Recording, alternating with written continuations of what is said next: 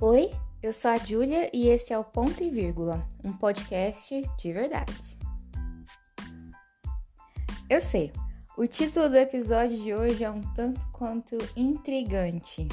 Eu conversei sobre algo ao redor disso com uma amiga e recentemente a revista Ultimato publicou uma matéria muito legal em sua revista que também trata desse tema com diversas perspectivas e que inclusive inspirou o título desse episódio. Eu recomendo muito a leitura.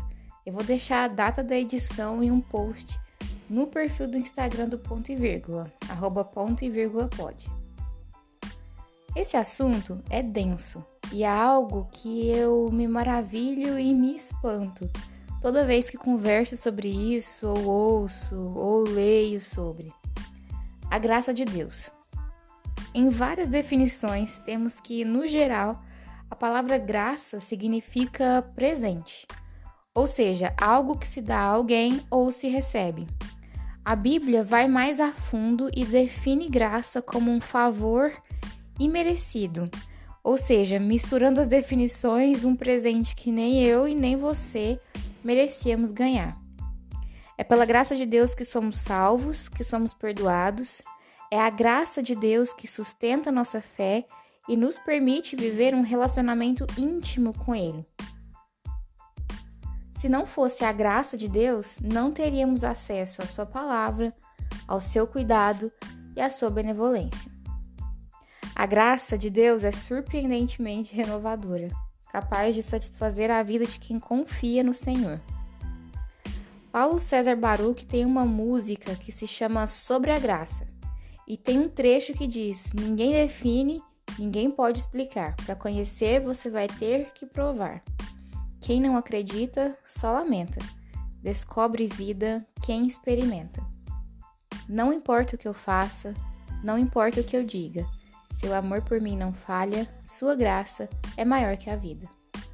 E é exatamente isso. Procuramos palavras para definir o que é a graça de Deus e muitas vezes elas não são suficientes para dizer da grandiosidade e assertividade que ela tem na vida de quem crê. O que acontece é que enquanto a vida está boa e tranquila, é muito fácil nós cantarmos que só a graça do Senhor nos basta e que a sua presença é o nosso prazer. É tão simples citarmos 2 Coríntios 12, 9, que diz a minha graça te basta, porque o meu poder se aperfeiçoa na fraqueza. Quando a dor, quando a desesperança, quando a fraqueza, fica bem complicado. Nosso coração pecaminoso e infiel tende a repensar essas frases e dizer: Mas e se a graça não for suficiente? E se eu quiser mais? E se eu quiser que as coisas sejam diferentes? Não se envergonhe em assumir que perguntas como essas já se passaram por sua cabeça. Elas já passaram pela minha.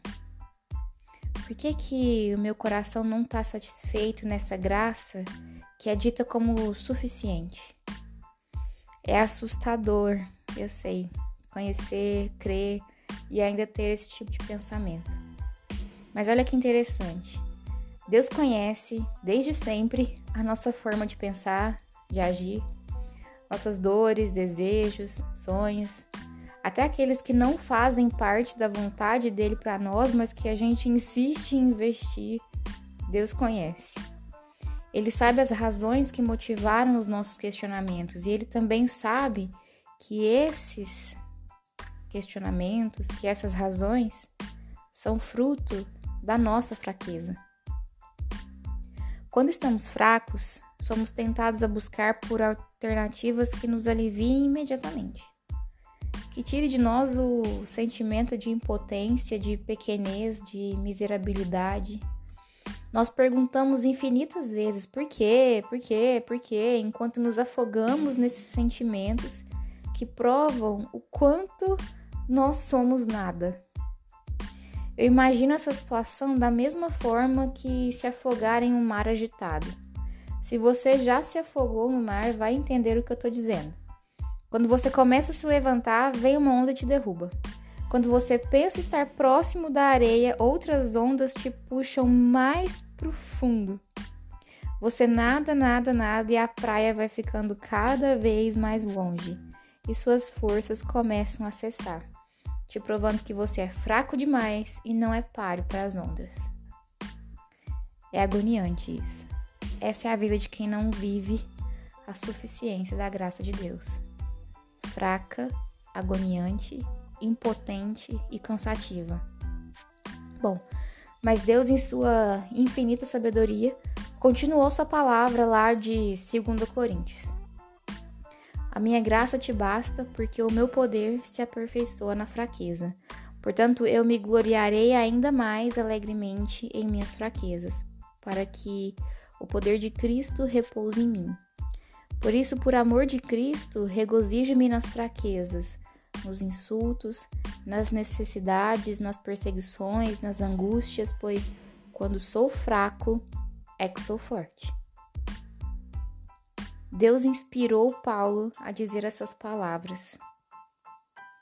E se a gente fosse revisar esse texto, seria algo como: mesmo que para o nosso coração pecaminoso e fraco a graça dele não seja suficiente, ela ainda é, porque na nossa fraqueza ele nos faz fortes. Apesar de nós, do que pensamos ou sentimos, Deus continua sendo quem nos fortalece, permitindo que vivamos a partir e por a sua graça. Olha que doido isso. Ainda que eu não veja, ainda que eu não sinta, a graça de Deus continua viva. Então, em outras palavras, ainda que eu duvide e não creia, Deus continua sendo o mesmo. E quando eu reconheço a minha fraqueza, Ele mesmo me faz forte, por seu grande amor e através do seu grande poder. Seria muito hipócrita da minha parte dizer para que você deixe de pensar em suas dúvidas. Nós somos pecadores demais para não fazê-las. O que eu posso te dizer é que existe algo que fez com que o nosso pecado fosse perdoado, algo que é capaz de redefinir os nossos caminhos e nos fortalecer, e que não depende de nós, é dom de Deus. Então se aproxime e veja que a graça pode sim ser suficiente, ainda que você não veja, ainda que você não sinta. Como diz a canção, nós jamais fomos merecedores, mas pela graça salvos somos. E isso basta. Esse foi mais um episódio do Ponto e Vírgula. Um beijo e até mais.